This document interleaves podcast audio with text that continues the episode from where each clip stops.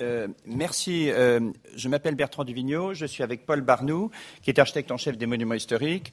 Et euh, nous allons essayer de vous parler en 20 minutes d'une affaire un peu particulière, qui certes représente une histoire de décor intérieur, mais ce sont des décors intérieurs qui avaient été un petit peu enfouis euh, ça ressemble plus, d'une certaine manière, à la redécouverte du vestige du Titanic qu'à la restauration euh, d'un musée.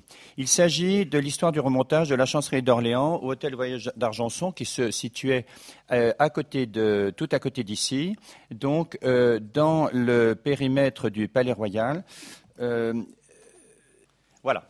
Euh, donc, euh, ce petit hôtel particulier était euh, rue, de, rue des Bons Enfants et il avait été construit au début du XVIIIe siècle pour le duc d'Orléans, qui, comme vous le savez, habitait le, le, Palais Royal, et il avait confié à Beaufranc la construction d'un petit hôtel pour sa maîtresse, une de ses maîtresses qui s'appelait Madame d'Argenton.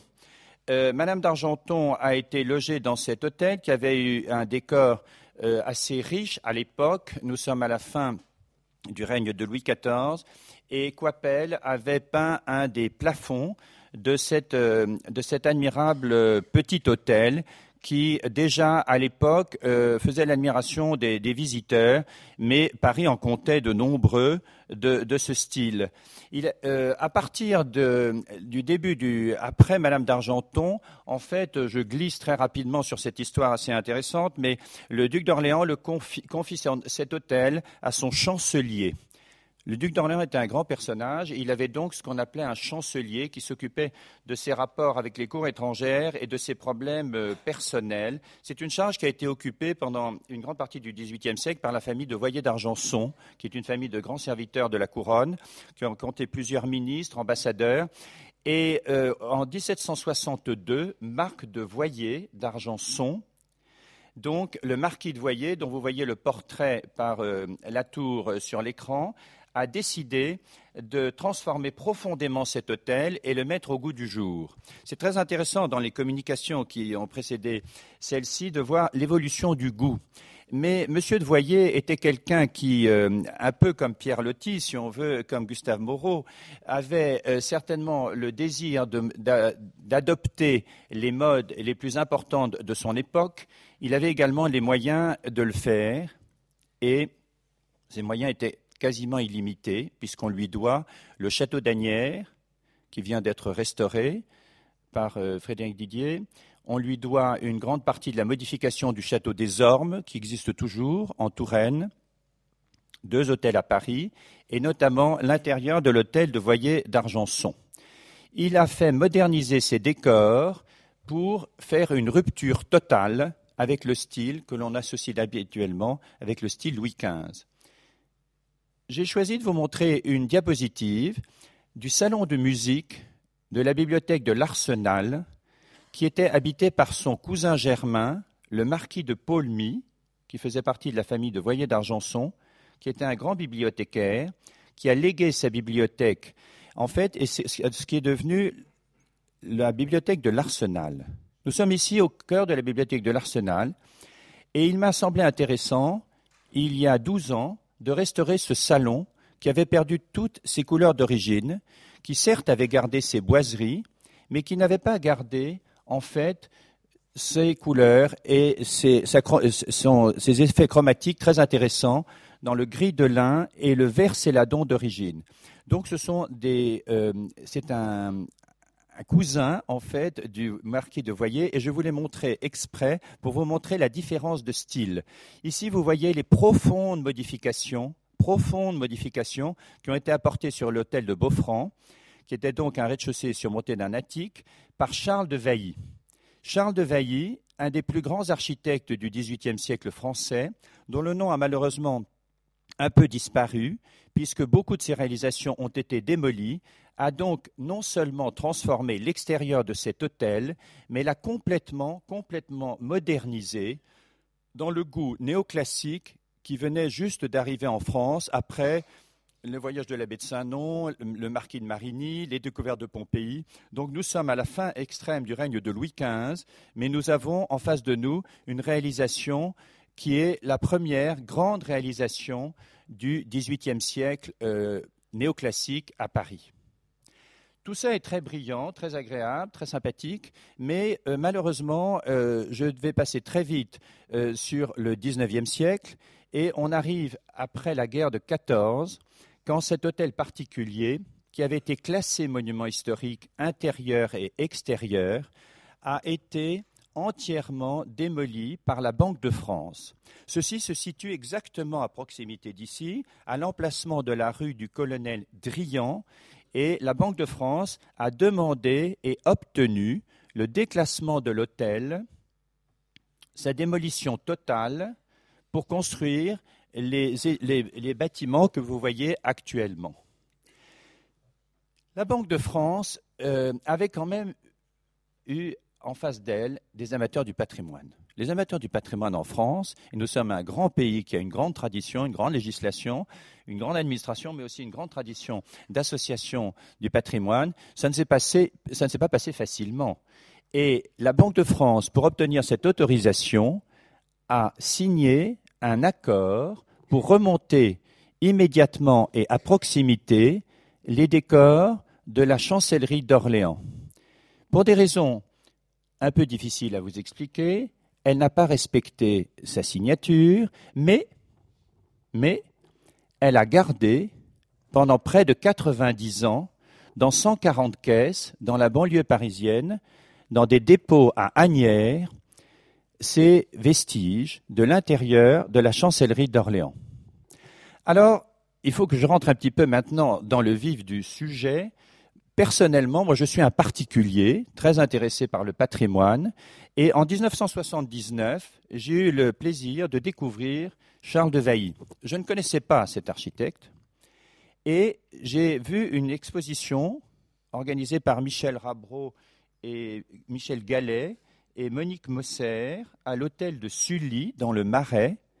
Et j'ai découvert à cette occasion qu'il y avait un architecte extraordinaire dont le rayonnement et le génie s'étaient répandus à travers toute l'Europe et dont on connaissait finalement assez peu de choses à Paris. On sait qu'il avait travaillé à l'Odéon, on sait qu'il a travaillé à un hôtel euh, rue de, euh, à Saint-Philippe-du-Roule, mais il reste très peu de choses de Charles de Vailly. Et cette phrase a motivé mon action. Étonnante évidence qui malheureusement se réitère pour les hôtels et les magnifiques décors parisiens qui euh, lui valurent la célébrité. Aucun vestige de l'élégante asile de la nièce du grand Voltaire, ni de sa propre maison rue de la Pépinière, ni de celle jumelle de son inséparable ami le sculpteur Augustin Pajou. Quelques pièces seulement dans l'hôtel de Villette et des caisses qui, dans un hangar de banlieue, renferment les restes naufragés de la fastueuse retraite de Voyer d'Argenson. Alors, euh, je dois préciser que ce n'était pas du tout mon métier. Hein. Moi, j'avais tout à fait une autre profession. Mais cette phrase est restée gravée dans ma mémoire. Et je me suis dit qu'il était extraordinaire qu'un pays comme la France ne laisse dans une telle euh, déshérence ses vestiges prestigieux et importants. Il serait faux de dire qu'il n'y a pas eu des tentatives au cours des années, des 80, 90 environ années, pendant lesquelles ces vestiges sont restés à Agnières, il y a eu plusieurs tentatives. La logique aurait voulu qu'il soit installé à l'hôtel Carnavalet, au musée Carnavalet, qui est en fait le musée des décors parisiens. Et il y a eu des tentatives qui malheureusement n'ont pas pu aboutir à cause euh, de du manque de place et il fallait couvrir une cour à l'hôtel Carnavalet. C'est ce que, euh, en tout cas, il y a quelqu'un qui a l'air de dire non, mais euh, c'est ce qu'on m'a, dit. Mais enfin, je ne sais pas, je ne suis pas chargé de, je n'étais pas là à l'époque. Il y a eu une tentative également de remontage à, à Saint-Cloud. Saint-Cloud, c'était une propriété d'Orléans. Et donc, dans les communs de Saint-Cloud, il y a une, une, un projet de remontage et il y a eu également un projet de remontage dans le bois de Vincennes, tout ceci étant précédé, bien entendu, par un projet assez avancé, mais qui pour des raisons obscures, n'a jamais abouti, qui était le remontage dans le périmètre de la Banque, dans la Banque de France, c'est-à-dire à proximité immédiate de l'hôtel de la Vrillière ou de l'hôtel de Toulouse. Et il y a toute une très intéressante iconographie sur les projets de l'architecte, des architectes qui, à l'époque, voulaient remonter les décors de la chancellerie d'Orléans à, l'hôtel de Toulouse. Alors, euh, j'ai interrogé beaucoup de personnes sur ce sujet et personne ne m'a vraiment donné une réponse pourquoi cela ne s'est pas fait. Quoi qu'il en soit, quoi qu'il en soit, en 1979, en 80, en 90, ces décors étaient toujours à Agnières. Et j'ai imaginé une euh, stratégie que j'étais présenté à Jean-Claude Trichet, que vous voyez à gauche. Jean-Claude Trichet était gouverneur de la Banque de France. J'en avais parlé également à Jacques de la Rosière. Et Jean-Claude Trichet a bien voulu me recevoir et m'a demandé ce que je souhaitais. Je lui ai dit, je souhaite deux choses, monsieur le gouverneur. La première, c'est ne rien dire à personne parce que je ne, parlerai pas. Par contre, j'aurais souhaité que vous me donniez les clés de l'entrepôt d'Anières de façon à pouvoir faire un inventaire de ce qui se trouvait dans ces caisses. Il a bien voulu me faire confiance et donc ça a été le premier axe de ma stratégie, c'est-à-dire de faire neuf volumes d'inventaire de ce qui se trouvait dans les caisses à Agnières. Et nous avons tout de suite compris qu'il y avait environ 85 à 90% euh, des, des décors. Paul Barnou vous dira tout à l'heure qu'il y a quelques manques dans certaines pièces, mais malgré tout, l'essentiel était là. À droite, vous voyez Christian Noyer, son successeur. Christian Noyer a bien voulu accepter également d'autres stades de cette stratégie et notamment, euh, a, ceci, ceci, a abouti en 2011. je suis obligé de vous montrer ceci, qui est en fait pour moi très important, puisqu'en juillet 2011, la signature d'une convention entre le ministre de la Culture, le gouverneur de la Banque de France et votre serviteur établissait que ces décors seraient donnés par la Banque de France à l'État à l'issue de leur remontage au rez-de-chaussée de l'hôtel de Rouen Strasbourg, propriété de l'État affecté aux archives nationales, à condition qu'ils soient ouverts au public. Ils seront reclassés monuments historiques à l'issue de leur remontage, puisque vous avez, je vous ai dit tout à l'heure qu'ils avaient été déclassés. Ils n'auraient pas pu être rasés s'ils n'avaient pas été déclassés. Et l'hôtel n'aurait pas pu être rasé. Et troisièmement, ceci doit se faire sous la direction d'un comité de pilotage présidé par le ministre de la Culture, qui délègue sa présidence au président des Archives nationales, en l'occurrence Hervé Lemoine, qui suit avec beaucoup, beaucoup, beaucoup d'intérêt et de passion ce dossier, et deux comités scientifiques chargés d'examiner euh, en fait les aspects scientifiques. Le premier, le premier comité scientifique est en fait chargé de l'hôtel de Rouen Strasbourg, et il est présidé par l'OPIC, qui est un, office opérateur, et le deuxième comité scientifique que j'ai l'honneur de présider s'occupe de la restauration et du remontage des décors j'ai choisi de vous montrer une photographie de la visite de la Commission nationale des monuments historiques le 24 novembre 2014, une autre grande date dans l'histoire de ce remontage, qui a visité les entrepôts de Montreuil et qui, Paul Barnou vous l'expliquera mieux que je ne saurais le faire, a, a voté à l'unanimité notre projet de remontage qui avait été bâti le comité scientifique. Ceci, c'est la maquette que j'ai réussi à faire pour convaincre un certain nombre de personnes. Vous devez comprendre que la plupart des gens ne pas, pas un auditoire aussi captif et bien élevé que vous. Et quand moi je commençais à parler de la chancellerie d'Orléans, au bout de deux minutes, les gens partent d'habitude. Hein. Vous devez comprendre qu'au cours de ces 25 années, j'ai eu plus de 1000 réunions avec des centaines de personnes dont j'ai noté bien évidemment tous les noms et toutes les dates.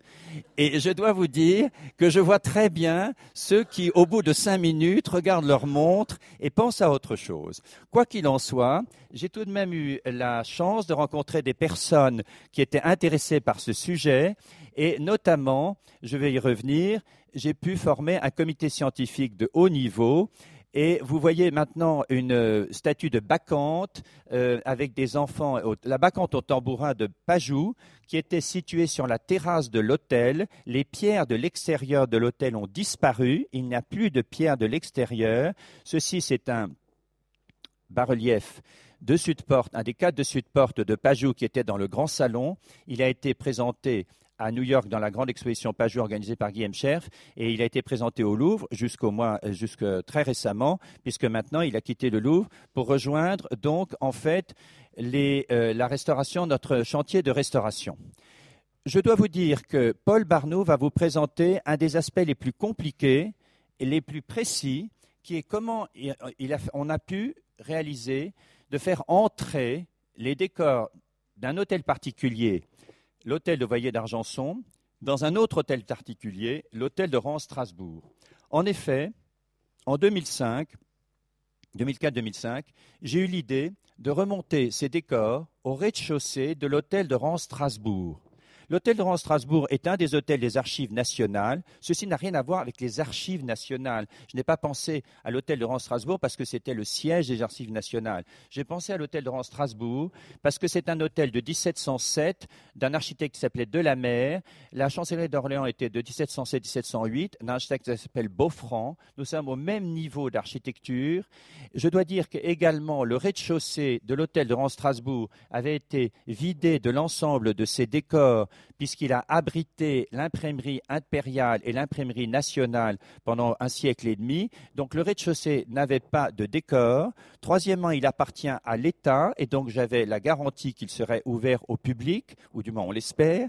Et quatrièmement, il était situé entre cour et jardin et j'avais remarqué que en fait la disposition des pièces serait la même et que le soleil rentrerait de la même manière dans les salons de l'hôtel de Voyer d'Argenson.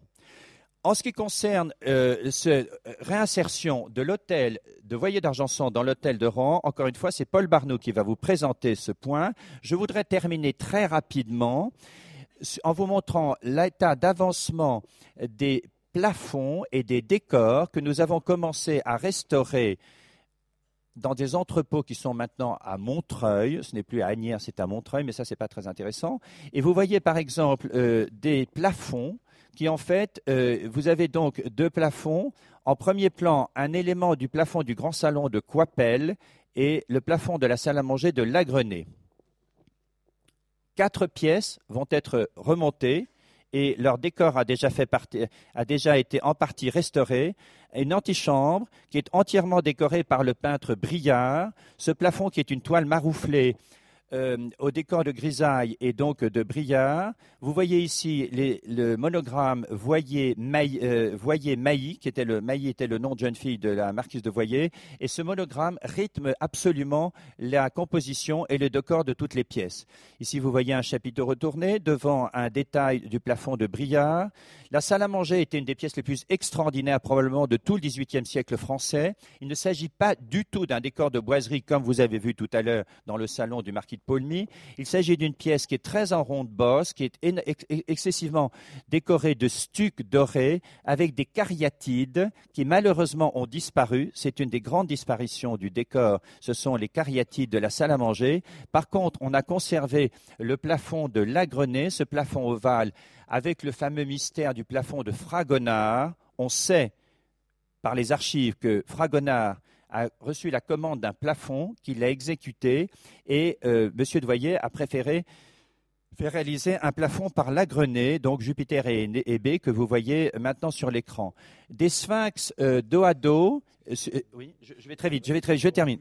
Je termine, je termine. Les sphinx, donc, euh, qui sont, qui décorent la salle à manger, les stucs de la salle à manger, la ronce d'améthyste qui décore les pilastres, le grand salon avec le plafond de Coipel. Vous avez donc des photos du plafond de Coipel, la corniche, les, des éléments du plafond de, de stuc, le comité scientifique que je vais me permettre de citer, en partant de la gauche, Guillaume Scherf, qui est conservateur du département, au département des sculptures au Louvre, Paul Barnou, qui va prendre la parole, Madame Caronil Piel, qui est inspecteur des monuments historiques, Madame Colette Di Matteo, qui est inspecteur honoraire des monuments historiques, et Bertrand Rondeau, qui est conservateur en chef à Versailles euh, du mobilier.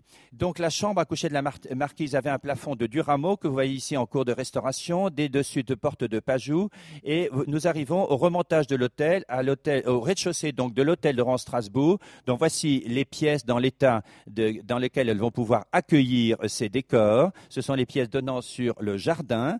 C'est ça qui m'a beaucoup motivé en fait et qui a reçu l'accord de, des différents partenaires.